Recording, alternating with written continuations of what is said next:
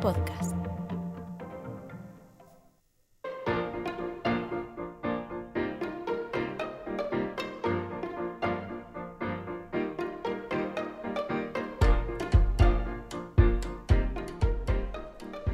Tú misma llega a los podcasts de la región para mostrar, a través de la voz de cuatro mujeres, situaciones cotidianas de la vida real.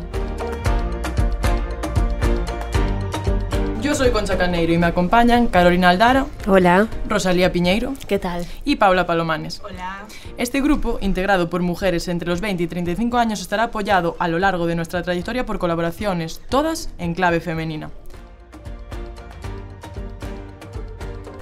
Nosotras vivimos en nuestra piel la realidad de ser mujer. Lo hemos visto también en nuestras madres, abuelas, hermanas y amigas desde diferentes perspectivas por edad y situaciones personales. Tú misma tratas situaciones cotidianas, acontecimientos del día a día y los problemas o debates presentes en la sociedad actual.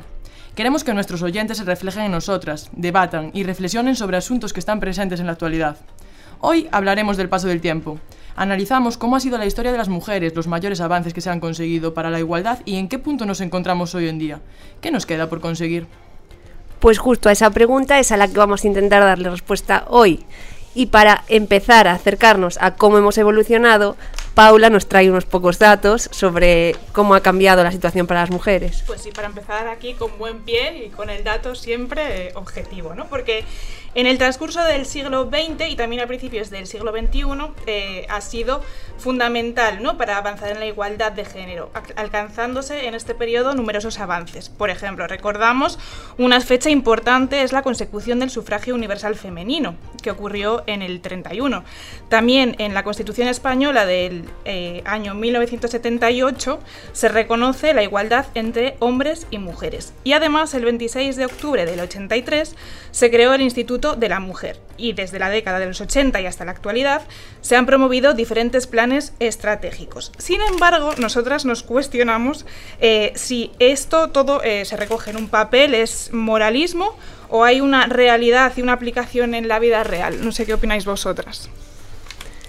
Bueno, hombre, yo creo que sí, ¿no? Que, que si nos comparamos con a lo mejor poniendo el foco a lo mejor en nuestra infancia, con la que pudieron tener nuestras madres o nuestras abuelas, yo creo que cada generación vamos notando que esto a- trasciende un poco a un papel, ¿no? Ujú. Tenemos también ahora mismo, este, estamos en el mes de la mujer, ¿no? El 8M, que, que también ha cambiado en sí lo que es el propio día, ¿no? Porque antes era un día solamente, ahora es todo el mes, con actos, con, con, bueno, reivindicaciones desde los colegios, en, en todas partes, no sé, eso también ha cambiado, ¿no? Sí, porque yo cuando era pequeña no recuerdo ni que se mencionara el día en clase. Quiero decir, se estudiaba así como, sí, un 8 de marzo, pues unas trabajadoras se quedaron encerradas, pero lo estudiabas como muy por encima. Pero ahora se celebra, se hacen actos en, en las escuelas, o sea, se le da mucha más visibilidad a que la mujer pues tiene un día propio que celebrar. Que yo creo que está bien. Y creo que nosotras mismas también somos más conscientes con el paso de los años, porque yo recuerdo cuando éramos más pequeñas que el 8M pues era un día como sin más. Y cuando vas creciendo y sales igual del lugar donde vives, conoces otra gente, conoces otros movimientos, avanzas un poquito más, le das más importancia y ya reivindicas tus propios derechos, ¿no? Y algo importante también es que ya por fin mm, nos cala eso de que no es el Día de la Mujer Trabajadora, es el Día de la Mujer, porque hay algún Sí. despistado barra despistado Sí. que aún lo dice mal. Mira, yo por ejemplo hablando del- de la celebración del 8M, eh, vi unos datos que, que muestran que hace 20 años eh, la celebración del 8M en Madrid eh, era de 1.000 asistentes y en el año 2020, antes de la pandemia, eh, fueron 375.000 personas las que acudieron a la manifestación. Claro, es que ahora mismo se está impulsando a nivel gubernamental. Quiero decir, desde el propio gobierno se hacen iniciativas, se hacen campañas que, bueno, otro, otro tema sería debatir si son positivas o no las campañas que se hacen del Día de la Mujer, pero bueno. No nos vamos a meter en ese bueno, queda ahí como, como dato. y, y eso también ayuda, pues eso, a, vi- a visibilizar mucho más ese día. Y es importante que, que nos mantengamos unidas, ¿no? Porque también había ahí Sí. ciertas discrepancias entre los colectivos. Yo creo que no se debe perder el foco en lo verdaderamente Claro. importante, que es esa ansiada igualdad real entre, entre hombres y mujeres, ¿no? Sí, de hecho yo este, este 8M sí que vi, por ejemplo, en, en Twitter mucho debate con que nosotras, por ejemplo, ahora estamos hablando del Día de la Mujer y todo el tiempo estamos diciendo celebrar el Día de la Mujer. Y hay como mucho debate, o, o eso vi yo en Twitter, que tampoco es que sea reflejo de- de- del mundo, pero y que decían que no se debe decir ni feliz día de la mujer, ni tenemos que celebrar el día de la mujer, sino que era un día que había que pelear, que era un día de reivindicación. Sin embargo, yo, eh, por, por temas laborales, estuve en un colegio eh, viendo cómo los niños viven el Día de la Mujer y realmente para ellos es un día de fiesta. Porque a lo mejor ya no tienen esa concepción que teníamos nosotros de hay que pelear, ¿no? Aún son niños, que eso a lo mejor también nos dice pues en qué momento podemos empezar a, a ver que no hay igualdad entre hombres y mujeres, que no somos iguales, si es una cosa con la que nacemos, es una cosa que nos van inculcando. Y los niños realmente lo celebran, no lo luchan ni lo... Entonces, claro, yo no sé tampoco si deberíamos decir feliz día de la mujer, si estamos celebrando realmente lo conseguido o tenemos que tomarlo como un día de lucha por lo que nos queda por conseguir, ¿no? Pero bueno, también está bien, ¿no? Que los niños lo vean Sí, de manera positiva, ¿no? Y que lo asocien a un día, eh, al final, pues eso, alegre, positivo, ¿no? Claro, pero yo creo que eso también es un poco porque los niños no se dan cuenta de las diferencias que hay. Quiero decir, tú cuando eres pequeño no te das cuenta de que hay roles diferentes, bueno, no debería haberlos, pero los hay, entre hombres y mujeres. Es como yo juego con mis compañeros de clase, me da igual jugar al fútbol que jugar a las casitas, que lo que sea. Entonces, ¿en qué momento se, se crea esa diferencia, esa diferenciación entre roles masculinos, roles femeninos? Yo creo que los niños no son conscientes de todo eso, por eso lo ven como un día de fiesta porque hacen cosas en el cole y ya. Pero yo pienso que eso viene de antes, de, de cómo vivían nuestras madres, abuelas, eh, el día a día. Porque al final es lo que tú dices, Rosalía. Un niño hace y deshace sin pensar si esto es de niña o esto es de, de niño. Pero si en casa le inculcan que tiene que recoger la mesa porque es una chica o que se quede sentado en el sofá porque es un chico y ya lo hará eh, la mamá o la abuela, al final van cogiendo ese rol de lo que es de mujer y lo que es de hombre. Claro, claro. Por eso yo creo que en las casas también se está rompiendo con esos estereotipos, Hmm. entonces tampoco lo ven. Pero bueno, yo creo que cuando eres, pues eso, tienes cinco años, pues no eres consciente de, de todo lo que pasa en el mundo adulto. No sé si vosotras lo veis ya, ese cambio, no sé si a lo mejor tenéis algún primo, alguna prima, que veáis que ya pues sus padres le dicen, em, pues tú, Franito, recoge esto, tal, o, o se sigue cargando más en, en la niña, no sé. Yo creo que yo creo que ahí es donde nos quedaría por, por avanzar en, la- en lo que pasa de puertas para dentro de una casa, porque yo creo que los niños en el colegio tienen claro, los niños y las niñas, me refiero no solo los niños, tienen claro el, el discurso que deben defender, que es el de que todos somos iguales, pero creo que de puertas para adentro hay como hay una dicotomía un poco Sí. un poco grande y que en la- a lo mejor en las casas espero que sean cada vez las menos, pero que sí que a lo mejor lo- las cosas de casa siguen cargándose más en las mujeres que en los hombres, a pesar de que públicamente los hombres defiendan que hay que ser que hay que ser iguales. Yo también pienso que ahora, actualmente, eh, eh, como que está mal visto que una mujer ponga la mesa una mujer recoja la mesa. También hay que tener en cuenta que igual en una casa, pues el hombre trabaja en, un, en su empleo que le va mucho mejor que al- a la mujer y deciden ambos, pues la mujer dedicarse a la casa o el hombre dedicarse al trabajo. También puede ser todo lo contrario, que el hombre se dedica a la casa y la mujer al trabajo. Pero sí que actualmente yo veo que a veces está muy mal visto que eh, una mujer diga que ella trabaja en casa, que ella hace las cosas de casa porque su marido trabaja. También pienso que tenemos que... Yo creo que tiene suerte, ¿eh? En el fondo. a mí a Sí, veces también me apetecería decir, bueno, voy a ser ama de casa, voy a quedar aquí. Sí, También sí. es duro, eh, también Sí, es sí, duro. sí, sí, no, no, Claro, no. pero yo creo que también se- está, está mal visto eso, pero yo creo que también está mal visto la situación contraria. Sí. O sea, si es el hombre el que se queda en casa cuidando de, de los hijos, haciendo las cosas de casa, porque la mujer es la que decide trabajar y tener, o sea, mantener a su familia y, y yo creo que también está mal visto eso, o sea, está mal vistas las dos situaciones. Sí. ¿Cuál es la buena entonces? Es que lo de hoy lo políticamente correcto está complicado. Claro, sí, sí. Sí. Bueno, yo creo que cada vez hay más hombres que son amos de casa eh, y mujeres que son las que, ah, pues eso, apuestan por priorizar también su, su vida laboral, ¿no? Sí, sí, sí. Eh, y, y hombres que a lo mejor pues se quedan en casa cuidando a los niños y bueno yo lo veo en mi entorno conozco algún caso particular eh, y vamos o sea si es verdad, o sea, mentiría si dijera que al principio pues dices, ostras, pues Ya, al o sea, principio es te choca, yo raro. soy del 87, entonces pues hay cosas que tampoco voy a decir, ah, pues sí, sí, o sea, es lo más... Pero, pero oye, sí que me parece que, que sí, que tenemos que, que las parejas tendrán que, que, pues eso, analizar cada uno su, su situación y, y está claro que al final si decides tener hijos, eh, la conciliación es muy dura, yo no los tengo, claro, no puedo hablar, pero, pero bueno, priorizar cada uno su, su situación y no, no siempre tiene por qué ser la mujer la que, la que al final renuncie o, o, o- o se reduzca la jornada o no, también lo puede hacer el hombre y tenemos que, que normalizarlo, ¿no? Sí, claro, claro. Y dejar de decir, tu pareja te ayuda en casa o tu pareja te ayuda con los hijos. No, no me ayuda. Es una Eso- eso lo responsabilidad esto- compartida. de verdad que no lo hemos superado esto. No, No, no, no, No. no, Está más extendido de lo que te crees. Sí. sí, sí. sí. Yo, yo creo que es, es algo que, que está ahí. O sea, también hay que ver la generación que somos, que al final estamos como un poco en el medio del cambio. Entonces, creo que los hombres de nuestra generación igual arrastran algunas manías, vamos a llamarle así, que, que ahora se están como erradicando, pero yo creo que aún los hay que dicen eso todo. También Sí. los hay que, que se dan cuenta de lo que están diciendo con te ayudó a y lo intentan cambiar. Sí.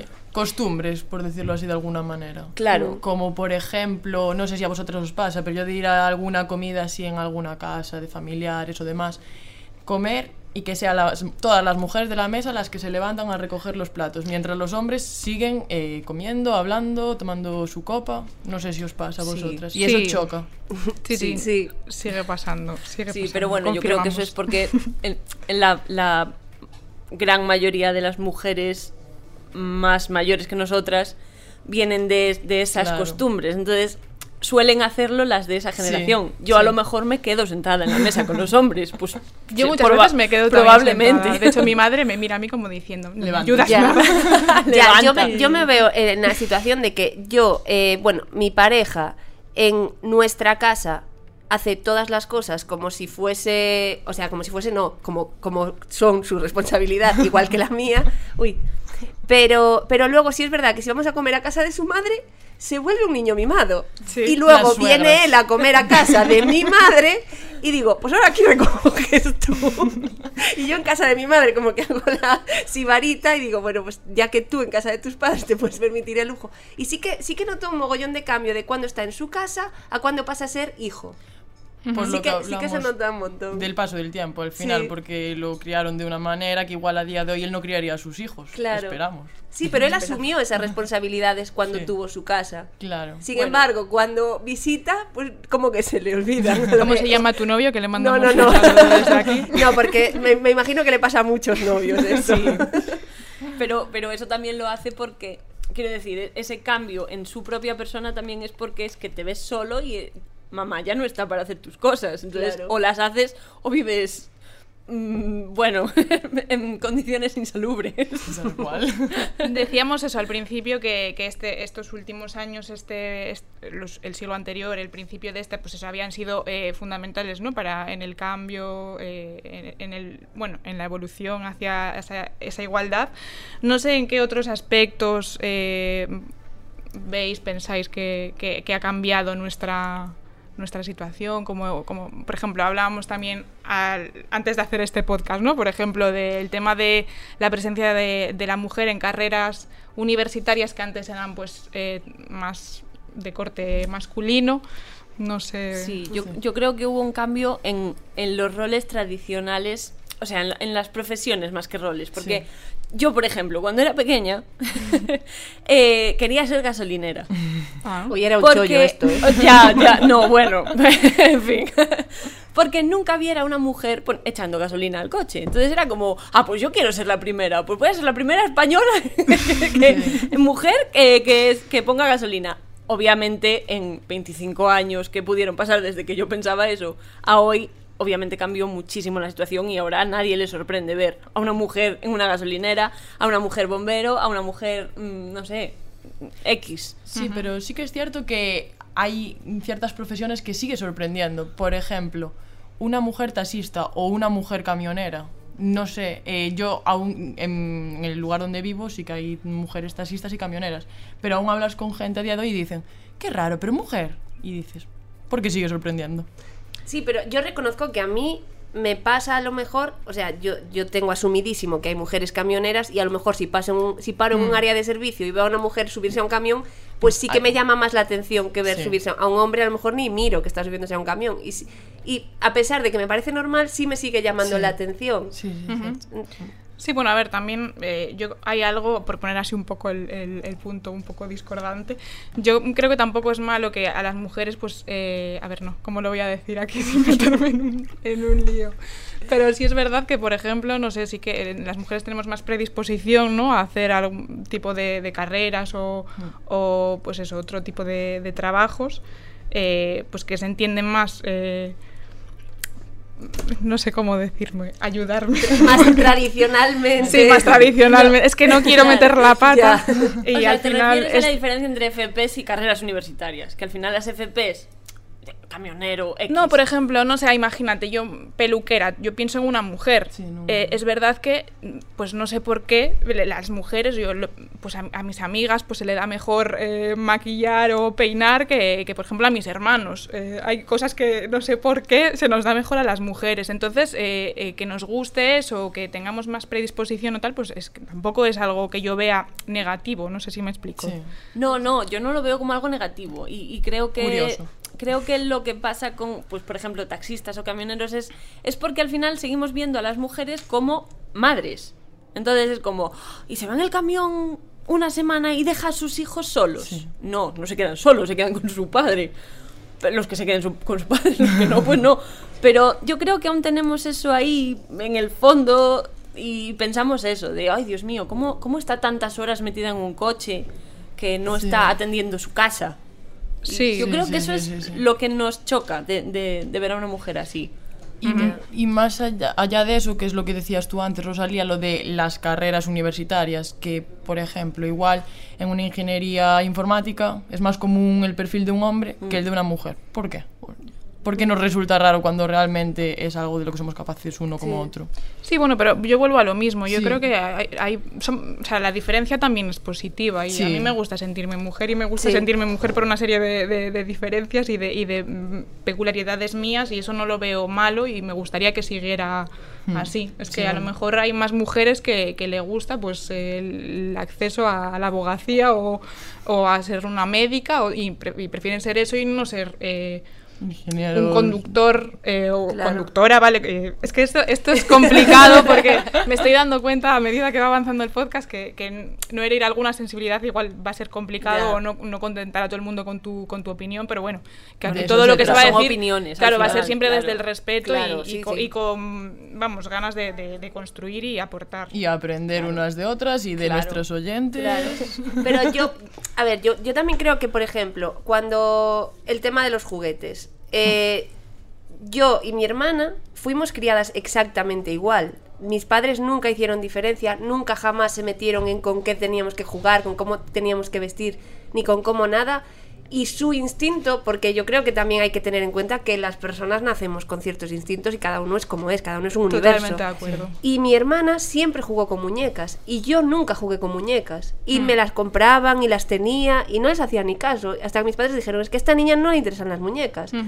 Me interesaban otras cosas. ujú. Y es normal. Claro, y yo creo que a lo mejor los hombres pues puede ser que tengan a lo mejor un instinto primario de que les guste más realizar construcciones, por ejemplo, y, y claro. les guste más jugar a los Kenex o a los Lego que a una mujer. Mm. Pues al las mujeres a lo mejor tenemos ese instinto maternal que nos hace jugar con muñecas. De- dentro de que hay que respetar que si un niño quiere jugar con muñecas o una niña no quiere jugar, hay- pues por supuesto hay que respetar la libertad individual de cada niño. Pero a lo mejor sí que tenemos más, ya no tanto prejuicios, sino que a lo mejor ya nacemos a lo mejor con un pequeño código Sí, que yo- nos guía en la vida. Yo cuando estudié, yo tenía clarísimo que quería estudiar periodismo desde siempre, pero sabía que tenía una nota de corte alta y a pesar de que nunca fui mala estudiante, podía ser que no entrase. Entonces yo, mi opción B era estudiar arquitectura.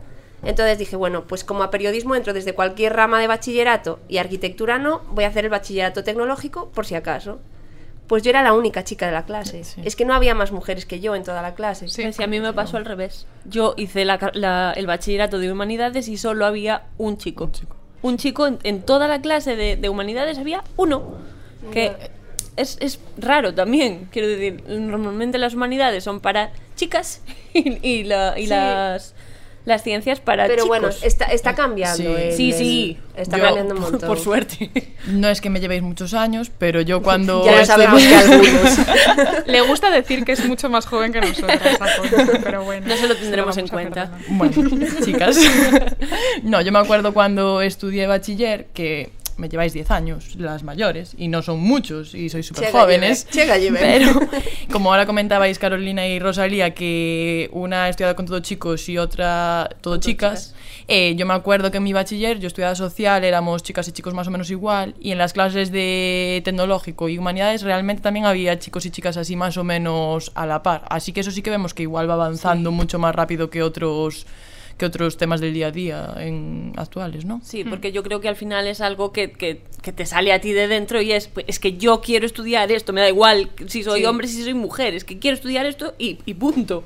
¿Y por qué no vas a poder? Vamos. Yo creo que, a ver, al lo que decíais, por, por volver un poco al tema de los juguetes y demás, yo tengo un sobrino pequeñito y, mm, y es verdad que, que no puedo evitar, y lo reconozco, mm, el tema de eh, comprarle algo azul, ¿sabes? Lo reconozco, lo confieso, perdón. Eh, pero sí, pero yo creo que eh, eso va a ser muy poco tiempo, porque yo creo que luego los niños y las niñas eh, pronto mm, empiezan a, a declinarse por, un, pues no sé, que quiere una cocinita al niño, pues, ¿sabes? Es que la va, la va a querer. O, o le regalas una muñeca y no le hace chiste, pues mm, ya te das cuenta. O sea, yo creo que, no sé, yo por ejemplo, nunca tuve un nenú, o sea, bueno, si lo tuve, no sé, pero, pero creo que no, nunca quise un nenuco, nunca me regalaron un nenuco y yo no tengo instinto maternal, por ejemplo.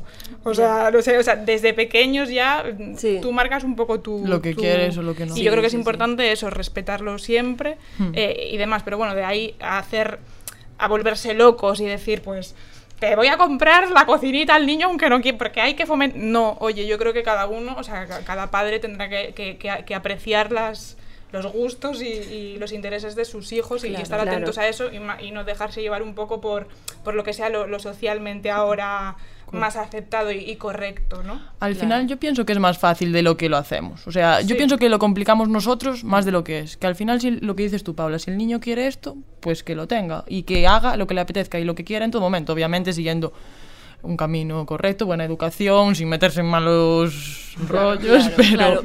Es Otra fácil. cosa es ir probando. Quiero Claro. decir que, un niño de tres años, pues a lo mejor no tiene muy claro que le gusta lo que no, pues mm, cómprale un una muñeca y si ves que juega con la muñeca, pues guay. Pero y si ves que la deja a un lado, tampoco tienes que obligarlo a jugar con Hmm. lo que no quiere. Y hablando de maternidad, eh, también teníamos así un poco entre los temas que queríamos tratar. eh, pues eso, eh, que lo, lo comentábamos antes, ¿no? El tema de la, de la conciliación eh, familiar. No sé, volviendo al tema de niños, no sé si veis también cambios, y si tenéis amigas que siguen siendo las que, eh, Yo- siendo madres, son las que renuncian al final a. Yo lo a su- pensaba, o sea, hablando de los temas que vamos a tratar y tal, eh, cuando yo era pequeña no recuerdo a muchas madres de mis compañeros que trabajaran fuera de casa. Quiero decir, las recuerdo a casi todas amas de casa. Yo creo que ahora vas a un colegio y ni- serán las Hmm. menos, o sea, yo creo que, que sí se está avanzando en eso. Mi madre empezó a trabajar cuando yo tenía tres añitos, ¿eh? Con mis hermanos, con los dos primeros, no, No dejó trabajó. de tra- Claro. dejó Y de hasta que fuiste al colegio. Y yo, la niña, y tres años, y mi madre empezó a trabajar Bueno, y tal. claro. Cosa de la que me enorgullezco mucho. porque- Sí, a mí también me parece muy respetable que una madre quiera Claro. dedicarse a criar a sus hijos. Si, si se lo puede permitir Sí, sí, sí, por y es su decisión, quiero decir, si- siempre que no sea una decisión impuesta por nadie, sino propia. libremente. Pero también me parece muy respetable, pues si es la que, a ver, situación es que te hay una serie de condicionantes al final que es que yo creo que, que- que están ahí. O sea, el tema de, pues al final, la- si, si la madre da, da el pecho, Sí. eh, al final es que la- el niño necesita más a la madre en, en es- en ese aspecto también. Claro. Entonces hay cosas yo creo que, que bio- biológicamente ya mm, son inevitables. Entonces eso, eso siempre va a, se- a- a hacer que, que la madre... Sí, tenga que implicarse un, un poco, poco más, Sí, Claro. Yo creo que una de las cosas en las que más se avanzó en ese sentido es en la en la en equiparar el tiempo de baja maternal y Mm. paternal, porque al final es una iba a decir ayuda, pero bueno, es triste, pero es así. O sea, antes igual no te contrataban por ser mujer porque saben que vas a estar seis meses fuera Sí. del trabajo. Ahora ya no pueden hacer esa diferencia. O sea, es, es una manera de conciliar yo creo también bastante importante y en la que se avanzó pues mucho. Es que en el tema de conciliación yo pienso que, como hablabais, que se avanzó mucho, porque es lo que decíais, antes sí que eran todas las madres amas de casa y demás, y ahora también hay muchos más recursos para la conciliación, y tanto padres como madres optan a ellos y buscan la mejor forma de igual de agilizar los tiempos y demás. O sea, que diríais que algo avanzamos. Sí. ¿no? Algo sí, algo Queda por avanzar, Sí. pero avanzamos, ¿no? y a- hablando de avanzar, eh, por cambiar un poquillo de tema, eh, yo en la misma línea, eh, yo recuerdo que también ima- una mujer de 60 años, cómo vivía hace 20 años a cómo vive ahora, igual. Ella también fue avanzando con la sociedad y yo cuando saqué el carnet de conducir recuerdo que iba a las prácticas con una señora de 60 y pico años, que estaba sacando el carnet ahora porque en su día, con 20, 30 años, eh, no pudo, no estaba bien visto, eh, el marido no la dejó o, o la sociedad no lo veía bien. Y como fue avanzando ya con la sociedad, decidió sacar el carnet con 60 años. Tampoco nunca es tarde para avanzar, ¿no? No, no, no, no. No, yo de hecho veo la diferencia, o sea, pensando, digo, cuando mi abuela tenía la edad que tiene ahora mi madre, yo no, no, o sea, no recuerdo verlas en el mismo momento vital. Hmm. Yo a mi madre la veo mm, entre comillas joven, porque al final son 60 años. Pero, pero no, no, no recuerdo. Recuerdo a mi abuela pues como más señora, más mayor. Entonces yo creo que, que sí que se ve una diferencia pues bastante grande Sí. en, en cómo avanzamos en pues, 20 años, ponle. Sí, sí, sí. O sea, que podemos decir que el cambio trasciende un poco el papel, ¿no? Y las Sí. normas y que realmente la sociedad sí que está respondiendo, ¿no? Aunque, aunque vayamos despacito, porque como sociedad pues nos movemos despacito, pero yo creo que sí que, que sí que avanzamos y que, y que todas las medidas son bienvenidas y que, y que haya unidad entre las mujeres, que... Sí, Que bueno, es yo creo importante. yo creo que es importante avanzar, pero avanzar con buena letra, porque a veces queremos avanzar tanto que, que yo creo que nos liamos todos un poco eh, y luego también estamos un poco contaminados con esto de, de lo políticamente correcto. mm, No sé, yo de creo que, que, todos estén de acuerdo. Hmm, Yo, por ejemplo, el tema que comentabas antes, Rosalía, del tema de la conciliación y demás. Yo, a ver, claro, es que esto es difícil mm, emitir un- un- una opinión, claro, al no ser madre, al no estar en, en- en el papel de muchas mujeres que, que están en esa situación y demás, pero, mm, pero siempre me parecía como que la mujer tenía que tener un, un poco más, pero por, por lo que comentaba, de que al De final... tiempo, dices. Sí, de, de, de, ba- de, bueno, de, De baja. de baja, sí, bueno, para conciliar y demás, pues por, por ese motivo que os decía de, de, que, de que precisamente a nivel biológico y demás, pues el niño o la niña, pues mm, por norma general, ¿no? Eh, si, es lactante y demás, pues eh, demanda más a la madre. Pero bueno, entiendo también lo que tú dices de, de, de- de ser una forma de equiparar, ¿no? A lo mejor... Claro, yo Ahí hablo, tengo- yo tengo hablo un poco mercado mi- laboral. claro, claro. A, Sí, a a mí me nivel biológico igual. también tengo esa Ya. doble, Moral. doble moral de... Por eso, es que todo tiene realmente su- igual la mujer debería tener un poquito más, pero bueno. Sí, Para pero eso bueno. estamos, para debatir, ver lo que sí, lo que no, y al final llegamos a la conclusión de que sí que estamos avanzando, que no es todo, no queda todo sobre el papel. Poquito Mm. a poco, como decía Carolina, pero Sí, bueno, que sigamos en esta línea de, de avanzar. Hay algo que no cambió, no- no- que no ha cambiado, yo creo, y que yo no quiero que cambie, que es el, el- el poder del matriarcado gallego. Eso no debería cambiar nunca. La madre ahí, la jefa de la, la casa. que manda, la que tiene la sartén Sí, por el que parece que manda el Hombre. pero no. Pero no. pero no. Quien Ah, controla las cuentas de la casa Claro, es la mujer. De, ca- de cara al público es el hombre, pero en casa no. No, no, en no, casa no.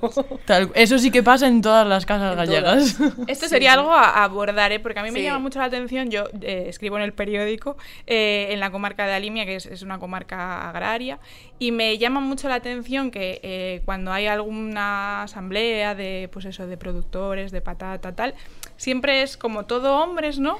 Pero es que las, o sea, sus mujeres trabajan tanto o más Mm. eh, que ellos, ¿no? En el campo. Y, y es que es algo que les sigo, que me llama la atención, porque como que siguen viendo ellos, o sea, estando ellos como más dando la cara, ¿no? Parece que son... No, no sé, eso, eso sí, que me llama la atención. No sé si vosotras en vuestras zonas Sí. notáis esto también o no. A ver, la verdad es que nos- nosotras, por ejemplo, de la zona de Celanova, sí que no tenemos tanta. ese- eh, no tenemos e- esa, esa mm, tejido agrario que puede haber en otras comarcas y es una comarca mucho más comercial. Entonces, no sé, a lo mejor no se nota tanto porque porque sí que los comer- la, la actividad comercial sí que es más variada. Pero sí que es verdad que sí que me llama alguna vez la atención de ver en el periódico noticias relacionadas, pues a lo mejor con la línea, que sí que, que sí que es verdad, que suelen ser hombres. Pero Sí, también sabe- pasa sabemos, que, montón man- de sabe- veces. Sí. sabemos que mandan ellas, entonces no sé por qué van ellos tanto. Es algo, Bueno, es algo es curioso. para- tradicional, Sí, básicamente. sí, no, sí, sí, no sí. creo que tenga mucho más trasfondo. Bueno, lo dejamos como pregunta para la semana que viene. Sí, el matriarcado gallego. Y, y hoy tenemos que acabar aquí. Tenemos que acabar. Se ha hecho corto, ¿eh? Sí. Se ha hecho Sí. corto. Y bueno, nada, pues volvemos la semana que viene con, con otro tema que nos preocupa, que creemos que va a ser la dictadura de los cuerpos. Pero a lo mejor se nos ocurre otro en medio de semana y cambiamos. Y bueno, como vamos a inaugurar la tradición de, de dedicarle el programa a una mujer que nos inspira, pues yo el de hoy se lo quiero dedicar a mi madre, porque, bueno, pues pasó un año muy complicado eh, de salud y me enseñó el poder de una sonrisa. Entonces, pues eso. Un Qué bonito. La- ¿Cómo era tu madre? La Caluchi. Sí, la Es que la sigo en Instagram, es una influencer. Y eso. Muy, muy guay. Y para ella se queda. Bueno, pues gracias chicas y nos vemos la semana que viene entonces. Hasta el miércoles. Chao.